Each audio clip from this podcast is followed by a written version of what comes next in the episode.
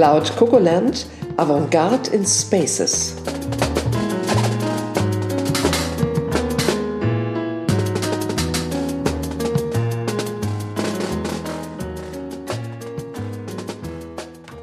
Folge 5 Spolien. Spolien. Warte mal. Nee, könnte es eine Band sein? Könnte es ein Instrument sein? Vielleicht ist es ein außergewöhnliches Instrument. Also so, so mehrere, mit mehreren Seiten irgendwie, also so kleine Rasselklöckchen oder Eine irgendwie Spole, sowas. wer spielt die Spole oder was? Oder er schlägt die Spole. Aber könnte es nicht aus der Pflanzenwelt kommen wenigstens? Wenn es schon nicht Tierchen sind oder Mikrogekrabbel oder äh, Spolien, aber was soll denn das sein? Aus der Familie der. Sporen. So und so. Ja, genau, da, da denkt man an Sporen, genau. Spolien. Aber das ist es ja nicht. Das ist ja was ganz anderes, hat die Rosa gesagt.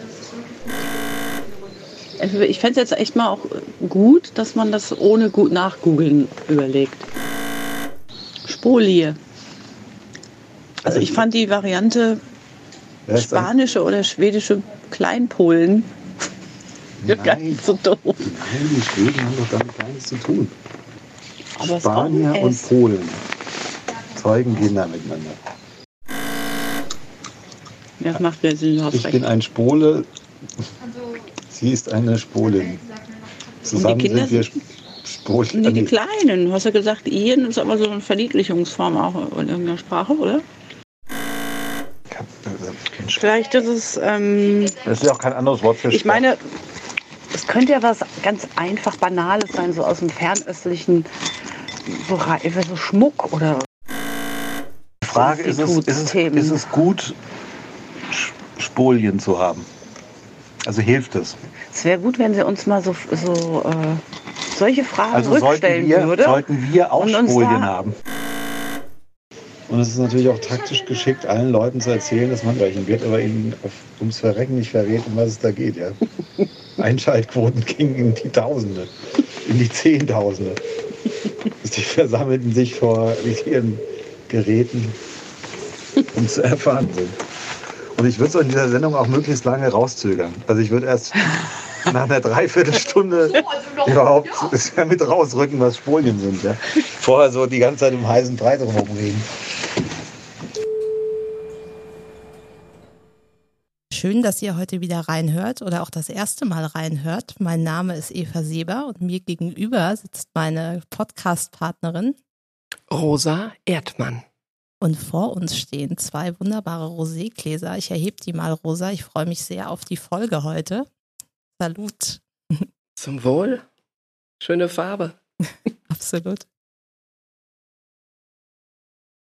Bevor wir jetzt in das Thema einsteigen, was ja ein Relikt aus der Vergangenheit darstellt, switchen wir nochmal kurz in die Zukunft und hören, was Karl, die Stimme der Zukunft, zu diesen Relikten aus der Vergangenheit zu sagen hat. Ich bin sehr gespannt.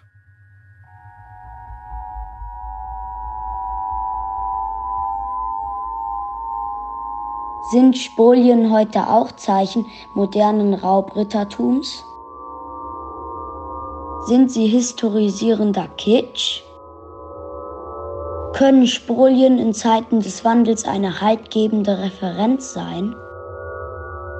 Werden die wiederverwendeten Bauteile in 2100 noch aus Beton sein? Haben Spolien einen ökologischen Wert als Recycling-Elemente?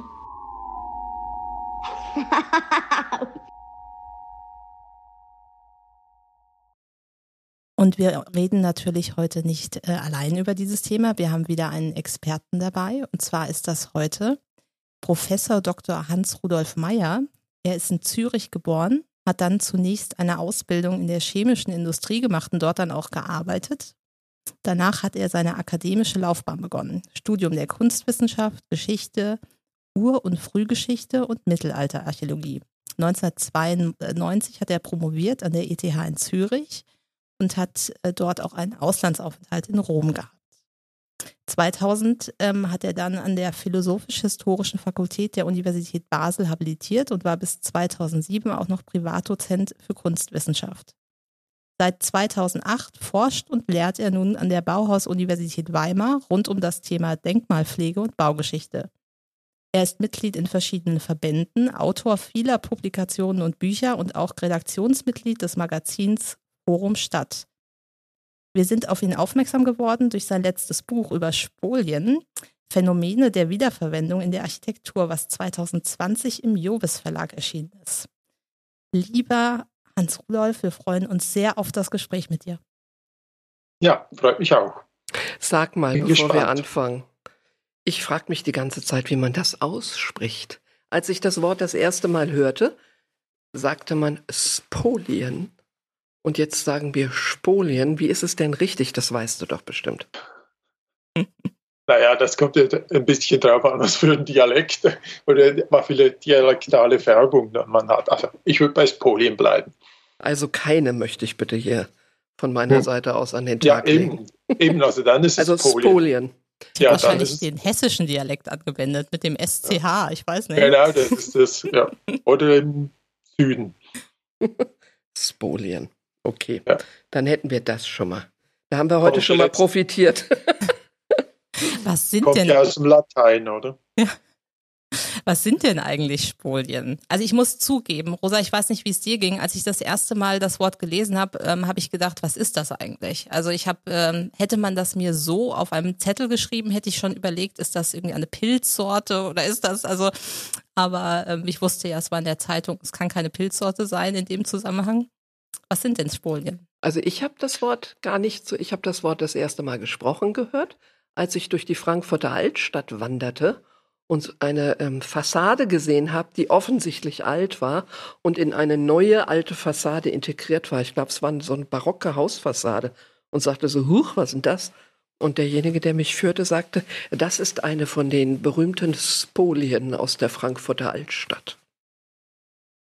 Genau, also das Spolien äh, werden so definiert, dass es eben Bauglieder sind, die wiederverwendet werden, die also von einem anderen Gebäude kommen und in ein neues Gebäude eingefügt werden. Und zwar würde ich so einschränken, die tatsächlich auch intentionell wiederverwendet werden. Ich meine, es gibt ja Gründe, Material wieder zu verwenden, einfach so äh, aus äh, aus Materialspargründen oder weil es gerade da ist. Aber äh, bei Spolien würde ich denken, dass man also wirklich intentionell, dass man das auch will und meistens auch zeigen will, dass da was etwas ist, das aus einem anderen Gebäude kommt. Und der Begriff, der kommt eben aus dem Lateinischen, dort ist Spolium, war eigentlich eben die dem ähm, Gegner, besiegten Gegner abgenommene Rüstung. Und von daher ist der Begriff dann eben insgesamt eben zum geraubten Gut ähm, verwendet worden und dann um 1500 etwa dann auch zum ersten Mal in der Architektur aufgetaucht, dass eben als Bauglieder, die von einem Gebäude ähm, genommen wurden, irgendwo anders äh, weiterverwendet worden sind. So viel ungefähr zum Begriff. Bauglieder. Als also Bauteile, Laie? genau. Bauteile. Okay ähm, Bauteile. Du sagst intentionell. Also nicht, weil man, weil einem gerade was fehlt und da liegt's noch rum. Also wenn ich in einer Favela, in einer Wellblechhütte lebe und ich nehme eine alte Käfertür und mache aus der meine Eingangstür, dann ist das keine Spolie in dem Sinn.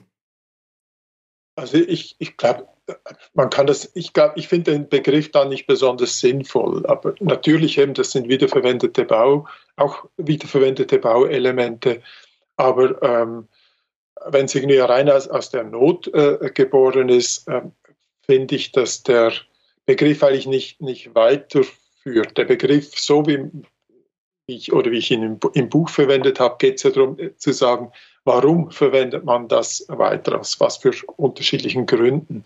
Und wenn es in der Favela oder sowas, was du angesprochen hast, äh, was natürlich äh, ein Großteil der Wiederverwendung, wenn man es weltweit äh, betrachtet, ausmacht, da ist es eben die reine Not und da braucht man vielleicht dafür diesen Begriff dann gar nicht so sehr. Wenn das, wenn man es, man kann es ganz natürlich größer fassen, da würde ich sagen, dass Dispolien einfach ein Teil der Wiederverwendung von ähm, Bauelementen in der Architektur sind. Das, ja. Du sagtest am Anfang ähm, zur Herkunft des Begriffes, dass man dem Gegner etwas an, abgenommen hat. Also wäre es da eine Art Trophäe gewesen, ja? Wenn ich jemandem die Rüstung ausziehe und ich habe die dann, genau. zeige ich, dass ich ihn besiegt habe.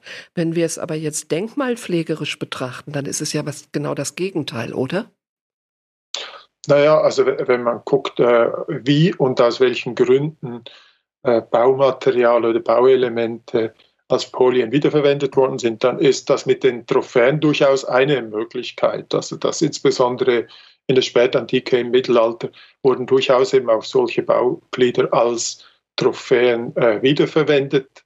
Eben zum Zeichen des Sieges hat man beim besiegten Gegner, hat man bei dem beispielsweise wichtige Gebäude umgelegt und dann Säulen zum Beispiel mitgenommen und dann zu Hause am eigenen äh, der eigenen Architektur äh, eingebaut. Venedig ist vielleicht das bekannteste Beispiel.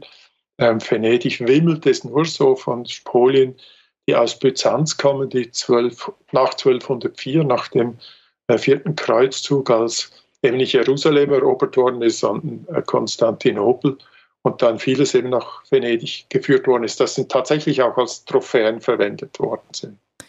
Als ich das Buch gelesen habe, glaube ich, gibt es eine Stelle, wo du sagst, eine Spolie verweist etwa auf etwas, was äh, nicht mehr da ist. Also es wird zwar eingebaut, es ist natürlich präsent, es ist da und es ist natürlich auch irgendwie nicht mehr da, weil es äh, dem ursprünglichen Gebäude entweder abgenommen wurde, geraubt wurde oder vielleicht existiert das ursprüngliche Gebäude gar nicht. Ne? Das ist so. Das, ist das Spannende, das Spannende eben, äh, was ich auch so faszinierend finde an diesen Dingen. Es ist eigentlich die Präsenz der Absenz. Also die stehen, da ist etwas da, das steht, ist tatsächlich auch vorhanden, steht aber eigentlich für etwas, das nicht mehr vorhanden ist.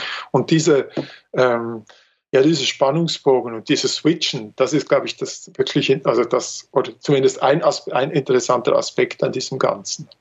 Total. Und ähm, ich finde, das ist auch etwas, wenn wir jetzt in die Moderne mal gehen, ähm, was man sehr gut anwenden kann, zum Beispiel auf äh, Unternehmen. Also wenn ein Unternehmen ein sehr altes Gebäude hat, sie sich überlegt, äh, in eine neue Fläche zu transferieren und ähm, etwas mitzunehmen von diesem alten Gebäude in irgendeiner Form, das ist ja auch sowas, äh, was es, was, was so ein identitätsstiftendes Moment hat vielleicht oder auch zu, so einen Bezug zur Historie nimmt. Ne?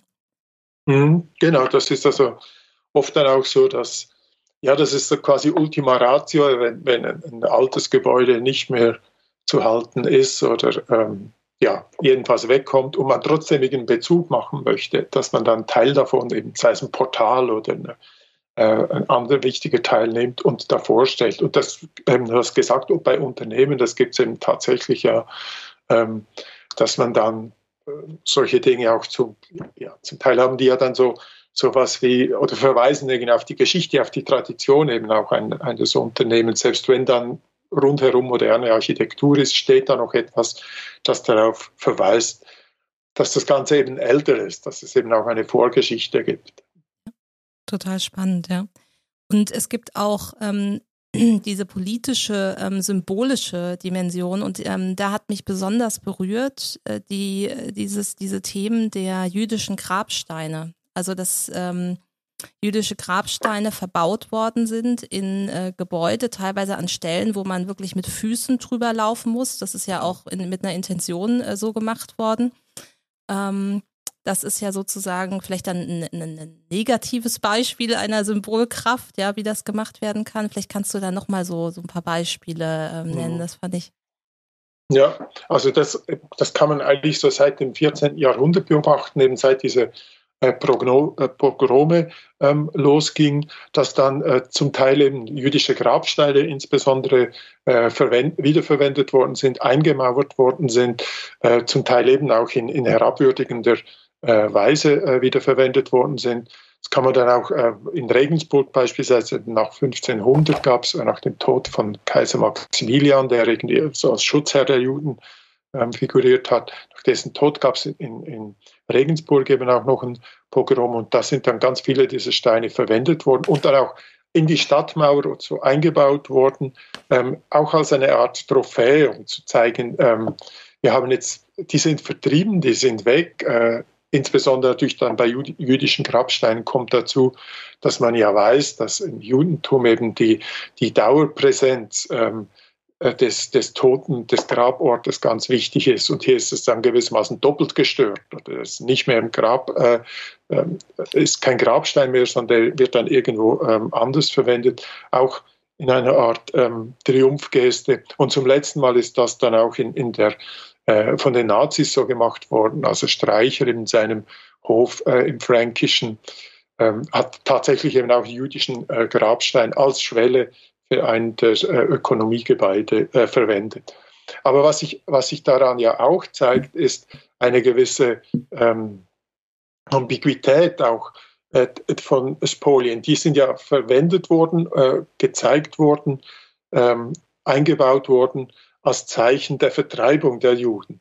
Aber gleichzeitig sind sie ja heute in Regensburg beispielsweise eben auch noch die die Zeichen dafür, dass es da mal Juden gab. Also auch das ist dann gegen die Intention, wie sie verwendet worden sind, kann man es eben lesen. Und das ist auch etwas, was, was ich auch wieder faszinierend finde an diesem äh, Thema, ist, dass das eben oft ambivalent ist, dass das aus einem Grund, einem bestimmten Grund sind diese Dinge verwendet worden, aber dadurch, dass sie ja präsent sind, ähm, ermöglichen sie eben auch neue Interpretationen. Und in dem Fall eben sind gezeigt worden als Zeichen der Vertreibung und heute sind sie Zeichen dafür, hier gab es mal eine offensichtlich starke jüdische Gemeinde.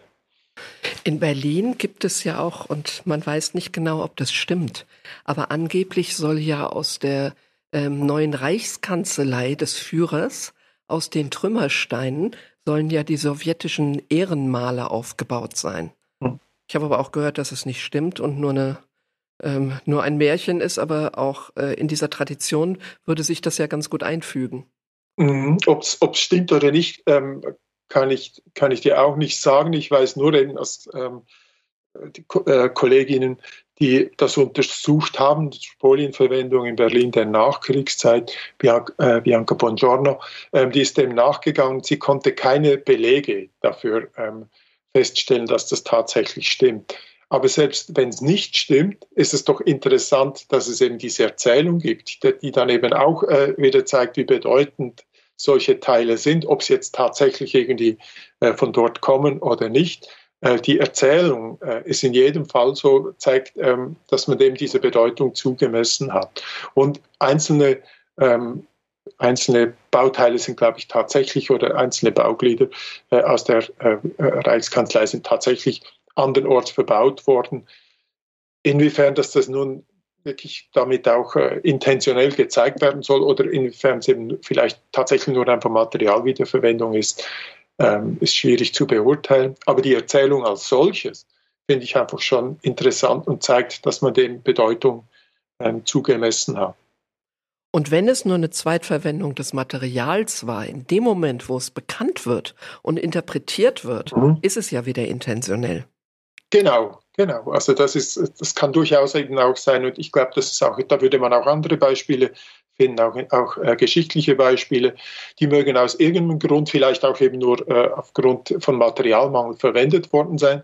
Aber dadurch, dass sie sich offensichtlich von dem, was sonst da ist, unterscheiden, kriegen sie eine bestimmte Bedeutung und regen an, dazu eine Geschichte äh, zu erzählen. Und das ist ja dann letztlich das Spannende dieser Geschichten ob die dann wahr sind im eigentlichen Sinne, äh, das ist, glaube ich, dann gar nicht so der, der entscheidende Punkt. Apropos Geschichte, was ist denn deine Geschichte zur Spolie? Wie kommt man zur Spolie? Also, das ist, ist das in Rom, als du an dem Konstantin-Bogen äh, vor Konstantinopel ja. vorbeigegangen bist oder äh, wo, wo war's? Das kam bestimmt, naja, so, als er nach Weimar kam. Ist so eine nee, typische Stadt, wo man zu Spolien inspiriert wird. Es gibt auch da welche im Übrigen, aber es war das deutlich vorher. Ähm, ich habe äh, in meinem Studium und dann auch die ersten Jahre danach habe ich mich hauptsächlich eben mit mittelalterlicher und, und spätantiker äh, Kunst beschäftigt und unter anderem eben auch mit Rom. Und ähm, da ist es allgegenwärtig und da ist auch in, in der mittelalterlichen Architekturgeschichte, in der spätantiken Architekturgeschichte ist das ein Thema, das spätestens seit den naja, eigentlich seit den 1930er Jahren, dann aber äh, ganz sicher seit den 1960er Jahren ein, ein viel diskutiertes Thema ist. Also insofern bin ich da, ist das angesiedelt in meinem, in meiner Frühzeit mit den Interessen hauptsächlich eben für, für mittelalterliche äh, Baukunst. Und ich habe dann aber irgendwann äh, auch gesehen, jetzt, die gibt es ja auch später und die gibt es durchaus eben auch in der Gegenwartarchitektur. Und das ist vor ja, etwas mehr als 20 Jahren, dass ich dann zum ersten Mal versucht habe, so diese, diese Verbindung durch die Zeiten zu machen. Und seither, wenn man auf das Phänomen mal aufmerksam geworden ist, ähm, sieht man überall Spolien und dann wissen auch ähm, etliche, dass ich mich damit beschäftige. Also auch von Kolleginnen und Kollegen, Freundinnen von Freunden kriege ich permanent ähm, Hinweise auf weitere Spolien. Also wenn man mal irgendwie das drauf hat, äh, kann man die ganze gebaute äh, Umwelt fast nur noch unter dem, äh, unter dem Gesichtspunkt der Wiederverwendung betrachten. Das wird dann auch ein Tick. Ja, ja, das kenne ich. Seit ich das Thema gehört habe, gucke ich auch danach. Man sucht sie und dann ja, findet man ja, sie auch. Ja. ja, wirst du sehen, du wirst überall wirst du solche Dinge sehen. Ja. Ich habe ein kleines Gedankenexperiment.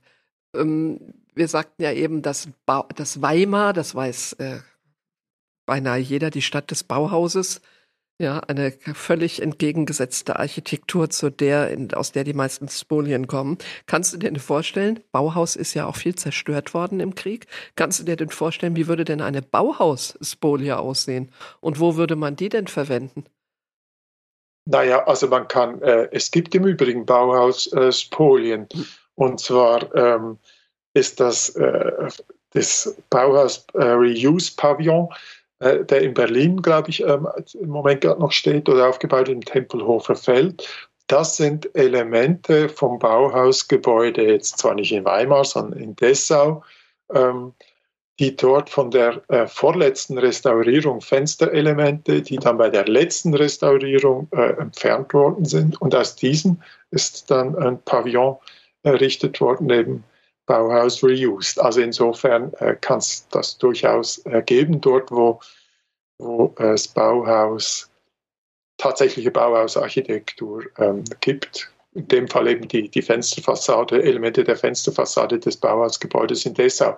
Sicher das, was am ehesten geeignet ist, dafür ah, die äh, wiederverwendet zu werden. Die Bauhaustreppe kann ich mir auch vorstellen. Ja, ja, nach außen gesetzt dann ein Gebäude als, als Zeichen. Mhm. Eva, entschuldige. Ja, alles gut. Alles gut. Ähm, ich wollte noch einmal auf dieses politische Thema zurück, bevor wir uns vielleicht noch modernen Beispielen widmen, weil da gibt es ja ganz, ganz tolle in deinem Buch. Aber ähm, in Frankfurt und Rosa und ich hatten uns da auch schon mal drüber unterhalten in einem anderen ähm, Zusammenhang, ist es ja so, die Altstadt war ja durchaus in Kritik. Also es gab ja die, äh, die, dieses Thema, dass man das dem ähm, einer, einer rechten Strömung zugeordnet mhm. hat. Ne? Und äh, das ist ja relativ häufig, wenn man so Historienbezüge macht oder Dinge historisch wieder aufbaut, ist ja diese Diskussion präsent. Wie, wie ist da dein Standpunkt oder wie, ähm, also ja, also ähm, auf die ich glaube, wichtig ist es gar nicht so sehr, was ich jetzt dazu äh, meine, zu dieser Diskussion mit den, mit den rechten Räumen. Dazu könnte man sich auch ähm, äußern, finde ich auch eine interessante Frage. Aber was ich schon in jedem Fall äh, interessant finde, ist wie in Frankfurt, was man äh, eine wichtige Funktion eben der Spolien kann man sehr schön in, in, in Frankfurt sehen, wie dort nämlich von Anfang an aus beschlossen worden ist, ähm, dass man die neue Altstadt, wunderbarer Begriff, oder äh, die neue Altstadt ähm, aufbaut, wieder aufbaut oder wie auch immer man das irgendwie äh, nennen wird, äh, will, dass von dem Moment an ja dann auch die Spolien ganz gezielt gesucht äh, wurden. Es sind, da ist dann zuerst ein Inventar erstellt worden von den Elementen, die noch im städtischen und öffentlichen Besitz sind. Ein Teil stand ja dann in, in irgendwelchen Gärten oder waren sonst irgendwo äh, 600 eingebaut. Stück. Genau, es ist also, ähm, man hat sehr früh hat man das, äh, hat man die gesucht, äh, inventarisiert und war schon klar, die spielen eine ganz große Rolle. Und, und zwar als, als eine Art Authentizitätsbeweis zu zeigen, also wir bauen jetzt, man mag das irgendwie merkwürdig finden, dass wir jetzt irgendwie im 21. Jahrhundert so bauen, ähm, wie man das im, im 15., 16., 17. Jahrhundert gemacht hat. Aber um dem zu zeigen, ähm, das ist jetzt nicht einfach nur eine Fantasie, sondern ähm, wir wollen etwas wiedergewinnen, dafür spielten diese authentischen äh, Teile, diese äh, wirklich, wirklich aus der Vergangenheit stammenden Elemente, eben diese Spolien, spielten dafür eine ganz große Rolle. Und das konnte man sehen, eben, dass schon sehr früh das gesammelt wurde und dass eigentlich auch in der ganzen medialen Begleitung des Wiederaufbauprojekts das immer eine extrem wichtige Rolle spielt. Also das in den Zeitungen und, so, das, und bis heute eben bis zu Führungen, wenn man äh, heute sich anhört, die Führungen durch dieses ähm, Domrömerviertel oder Neue Altstadt. Es wird immer wieder darauf hingewiesen, das sind Elemente, die tatsächlich irgendwie von, von äh, hier stammen. Und die Art und Weise, wie diese dann verbaut worden sind, das ist dann wieder ein ganz breites Spektrum. Das ist ein Thema für sich, wo man auch äh, sehen kann, manche sind so verwendet worden, dass man gar nicht sehen kann oder kaum sehen kann, dass das irgendwas ist, das, das, ähm, das nicht immer dort war. Andere sind ziemlich schräg verbaut worden, dass man von weitem sieht, äh, eigentlich passt das nicht hier hin, aber man, wir wollen zeigen, da ist irgendwie was alt daran. Und jetzt hatten Sie nun mal diese große Sammlung und jetzt haben Sie das auch mal schön alles verbaut, ob es nun gerade gepasst hat an der Fassade oder nicht. Ich würde an das der Stelle gerne die Marie-Therese Deutsch, ich weiß nicht, ob die dir auch bekannt ist, zitieren. Das ist eine Frankfurter Architektin, die mir mal nicht ohne Stolz erzählte, sie sei die einzige Frau, die ein Hochhaus gebaut habe. Und sie hat übrigens auch da mitgewirkt. Die sagt, ähm, in einem Interview. Ich will aber betonen, dass ich kein großer Freund der Rückgriffe auf die historisierenden Fassaden bin. Also die Fassaden, nicht die Spolien. Da mhm. arbeitet man mit Bildern, die reines Showgeschäft sind. Ja, und ich finde auch die Verwendung von den Spolien in der Altstadt, die sind teilweise auch Showgeschäft, weil man sie eben Absolut. nicht mehr als, als, als, als, als Moment der Irritation empfindet, so wie es in der wie ich sagen würde, guten Verwendung von Spolien äh, gemacht wird. Ja, dass es eine Irritation ist, über die man stolpert und sich dann den, den Fragen äh, stellt, die sich daraus ergeben, sondern teilweise ist es ein Sammelsurium, äh, bisschen so wie in so einem Disney-Legoland, ja. Mhm. Ah, hier können ja. wir nochmal einen Torbogen hin. Oh, da, was haben wir denn noch übrig, so ungefähr? Aber da sind Eva und ich teilweise nicht ganz einer Meinung. ja. Ah, da, ja. Ja, äh, da bin ich relativ nah bei dir, würde ich mal sagen. okay. Ähm, vielleicht machen wir mal den Schritt in die Zukunft. Es gab ja so schöne Beispiele in deinem ähm, Buch. Und äh, was, wo ich hängen geblieben bin, ist zum Beispiel ein Gebäude in Brüssel, das EU-Ratsgebäude. Vielleicht kannst du mal beschreiben, was dort gemacht wurde und was da die Spolie ist. Ach, schön. Genau, also das ist ähm, von Philipp Samin und, und äh, Partner ist das errichtet worden. Ich glaube, das ist 2016 oder so ähm, eröffnet worden. Das neue äh, Repräsentationsgebäude des EU-Rates, also ein ganz äh, wichtiges Gebäude. Und das ist im Inneren Hightech mit ne, Kugel und äh, alles drum und dran. Aber zwei Fassaden zur Hauptstraße hin sind errichtet worden aus 3000 ähm, alten Fensterrahmen, die, so jedenfalls die Erzählung, aus allen äh, EU-Ländern ähm, stammen sollen, gesammelt worden sind, aufgearbeitet worden sind und dann zusammengesetzt worden sind zu eben zu diesen äh, zwei Fassaden, denen man auch eben ansieht. Eben sind alte äh, Holzfenster unterschiedlicher äh, Formate, die dann zu einem ja, ein, relativ einheitlichen ähm, Fensterraster äh, zusammengesetzt worden sind. Und es hat mehrfache symbolische Bedeutung. Das eine eben, dass die aus allen äh, EU-Staaten stammen sollen, etwas Gemeinsames. Das andere aber natürlich eben auch der Nachhaltigkeitsaspekt, dass man sagt, gerade solche Holzfenster, die immer noch ähm, überall, auch in allen EU-Staaten, in, in der Mulde landen, dass man die rausschmeißt und dann irgendwie kommen irgendwelche Plastikfenster oder so werden reingemacht, ähm, dass das nicht unbedingt nachhaltig ist, sondern dass man diese Fenster eben auch aufarbeiten kann, Holzfenster aufarbeiten, reparieren kann und sie wiederverwenden kann. Also insofern eine, eine doppelte Symbolik an diesem äh, an diesem Gebäude. Man kann das architektonisch gelungen oder nicht gelungen finden, aber äh, es ist sicher interessant, dass sich die EU ähm, ja, eine solche Architektur gibt. Ja. Ja, und es hat auch dieses Cradle-to-Cradle-Prinzip in sich, ne? Also Dinge wieder zu verwenden, das ist äh, ja. natürlich da drin, aber auch diese wahnsinnige Symbolkraft, dass die aus den ganzen Ländern kommen. Also das hat mir, also mir hat es äh, sehr gut gefallen. Und äh, das nächste, was wir, wo ich drüber oder hängen geblieben bin, ist, dass in Magdeburg ähm, die offene Quart äh, Quartiersbibliothek. Mhm. Das ist, ja. fand ich auch total äh, spannend. Vielleicht kannst du sagen, was da die Spolie Ja, das, das ist auch ganz interessant. Das ist in Magdeburg-Salbke, das ist so ein eher ähm, problematisches äh, Viertel, oder war es zumindest in, in Magdeburg. Und da gab es vor langer Zeit, gab es da mal eine, eine Quartiersbibliothek, die es dann aber nicht mehr gab.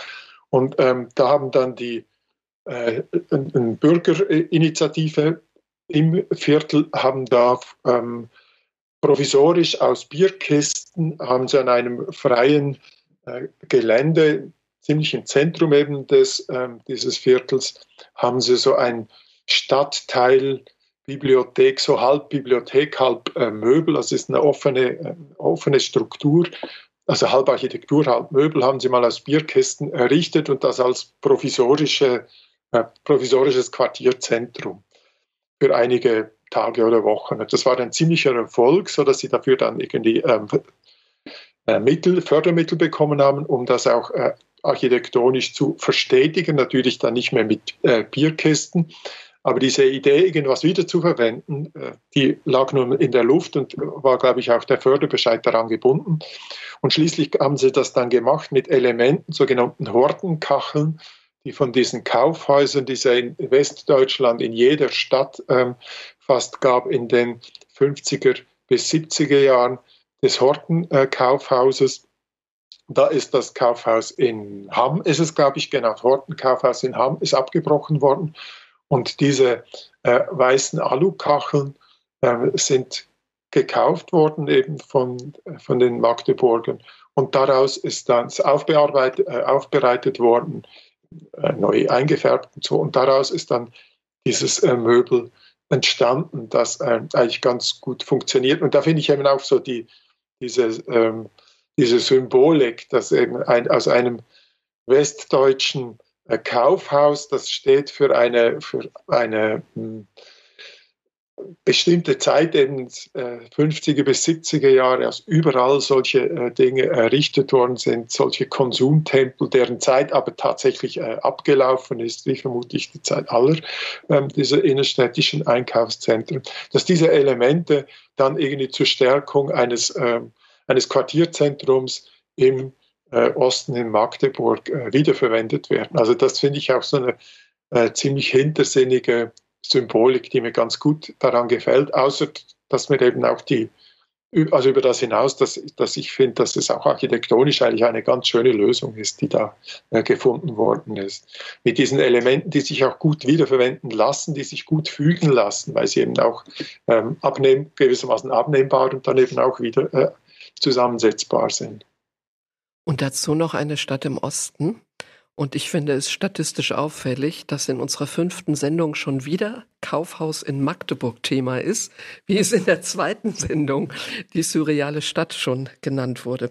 Mhm. Aber mal jetzt ähm, die Symbolik der Nachhaltigkeit die finden wir auf jeden Fall in der Wiederverwendung von modernen Elementen, Fenstern eventuell äh, etc., dass man sozusagen auch da Stolpersteine hat, die symbolisch darauf hinweisen, mhm. dass wir eben Sachen, ähm, dass wir eben Sachen abreißen, die vielleicht noch funktionieren und nicht ähm, Elemente aus Gebäuden nehmen, die sowieso kaputt sind oder verfallen sind, ja.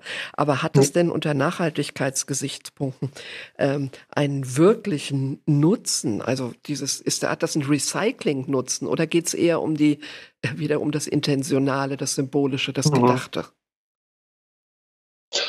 Also ich glaube, dass äh, das Element mal das, das Symbolische ähm, ist sicher mal das zunächst mal das Wichtigste, eben sei das jetzt in, in äh, Magdeburg-Salbke oder sei das eben das Beispiel in, in Brüssel. Darüber hinaus ist aber diese Symbolik jetzt ja nicht einfach nur eine, eine rein abstrakte Symbolik, sondern es ist eine Symbolik, von der ich äh, doch überzeugt bin, dass sie eben auch in die Zukunft weist, aufs Baugeschehen insgesamt oder zumindest weisen sollte. Dass sich nämlich das Baugeschehen ja durchaus ähm, eigentlich radikal ändern muss, weil äh, unter dem Aspekt des äh, Klimawandels, der Klimakatastrophe, wenn man sieht, wie, wie groß der CO2-Ausstoß des Baugewerbes ist, dann muss man sagen, so können wir einfach nicht mehr äh, eine, zwei Generationen weiter so bauen. Also muss sich das Bauen ändern. Und entsprechend gibt es ja auch ähm, zahlreiche Initiativen eben auch schon, äh, die sich dem, diesen Änderungen in unterschiedlicher Weise zuwenden. Und da ist die Wiederverwendung von Bauteilen ist sicher etwas äh, ganz Wichtiges. Auch wenn man sich die Beispiele anschaut, dann haben die alle immer noch auch zunächst mal etwas äh, Symbolisches, aber es, es weist doch darüber hinaus, dass, dass es auch im Moment ja auch sich Strukturen bilden, so etwas wie ein Markt bildet, ähm, Strukturen in der Ausbildung, äh, Strukturen in, in der, äh, in der, im Materialtausch, dass also diese Wiederverwendung von, von Materialien äh, durchaus auch etwas sein kann, das, das äh, mittel- und längerfristig fürs, für den Baubetrieb insgesamt äh, über das Symbolische hinaus äh, Bedeutung hat. Ja, das ist ein total wichtiges Thema, absolut. Und ähm, was ich noch äh, total interessant finde, ist ähm, ein weiterer Aspekt der ähm, Spolien, die du drin hast, den würde ich jetzt einfach auch nochmal nennen. Und zwar gibt es ja nicht nur diese Spolien, die ähm, wiedererkennbar sind, sondern in deinem Buch sind auch Spolien, da sind zerschredderte Bauelemente drin. Mhm. Das heißt, man hat, äh, also der, der Bezug ist ja gar nicht so richtig erkennbar sondern man hat dann die äh, alte Fassade verwendet, hat sie dann geschreddert und in der neuen Fassade verwendet. Das ist dann auch Spolie. So. Äh, ich sage auch, das ist dann echt grenzwertig. Ja. Also ähm, ich, da, ist der, da ist der Begriff sicher ähm, strapaziert und äh, ob bis an die Grenze oder über die Grenze hinaus, da kann man unterschiedlicher Meinung sein. Ich fand es aber schon auch wichtig, diesen Aspekt, gerade im Hinblick auf das, was, was wir gerade äh, besprechen, im Hinblick auf das, äh, wie, wie baut man oder wie soll man und wie kann man bauen, ähm, diesen Aspekt doch auch zumindest anzusprechen, dass es dann das, und die Beispiele, die ich äh, äh, genannt habe, etwa das Bikini-Haus in Berlin, wo Teile der, der Glaspaneelen der, des Bautes aus den 50er Jahren so nicht mehr wiederverwendet werden konnten und deshalb dann also geschreddert worden sind und in den Verputz der neu errichteten Teile eingefügt worden sind, dass man eben auch sieht, dieser Verputz hat eine ganz spezie äh, spezielle Struktur.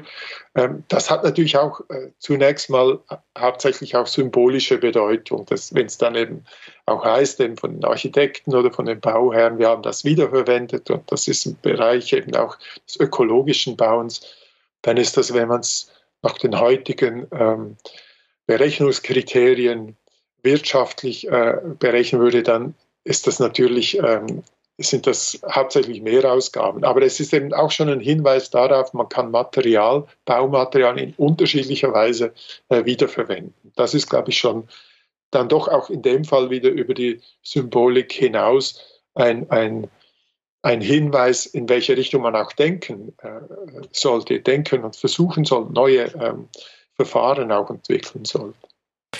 Wenn wir jetzt mal einen Esoteriker fragen, der sieht das ganz anders der sagt, wenn diese Materialien wiederverwendet, haben wir auf einer energetischen und feinstofflichen e Ebene, haben wir sozusagen das Gebäude nochmal gebaut, ja, weil wir die Energien damit auch transportieren. Ähm, ja, aber wir haben, ich meine, ja, ja, ja, nee, nee, mach. Also dieser Aspekt, dieser Aspekt des, ähm, des Magischen der, der äh, Spolienverwendung, den habe ich ja auch angesprochen. Und ich meine, das zum Teil auch bei den Frankfurter Spolien. Jetzt heißt es ist irgendwie so wahnsinnig wichtig, dass wir äh, solche Teile irgendwie haben. Also es, es gibt immer wieder so Elemente, wo, wo, ja, wo, offensichtlich diesen alten Teilen gewisse magische Funktion äh, beigemessen wird. Das ist, hat dann irgendwie auch so was Archaisches und das ist natürlich dein Esoteriker, den du jetzt gerade erwähnt hast. Das ginge dann in die Richtung. Mhm. Wir leben ja hier in einer Stadt, die, wo auf demselben äh, auf derselben Fläche immer wieder eingerissen und aufgebaut wird und erleben jetzt gerade, dass teilweise echte Landmarken an Gebäuden eingerissen werden, die nach dem Krieg entstanden sind und wieder aufgebaut werden und versuchen irgendwie ähnlich auszusehen. Also das erste Hochhaus Deutschlands, das Zürich Hochhaus, wurde abgerissen. Das wurde ein, der UBS Tower dafür hingebaut.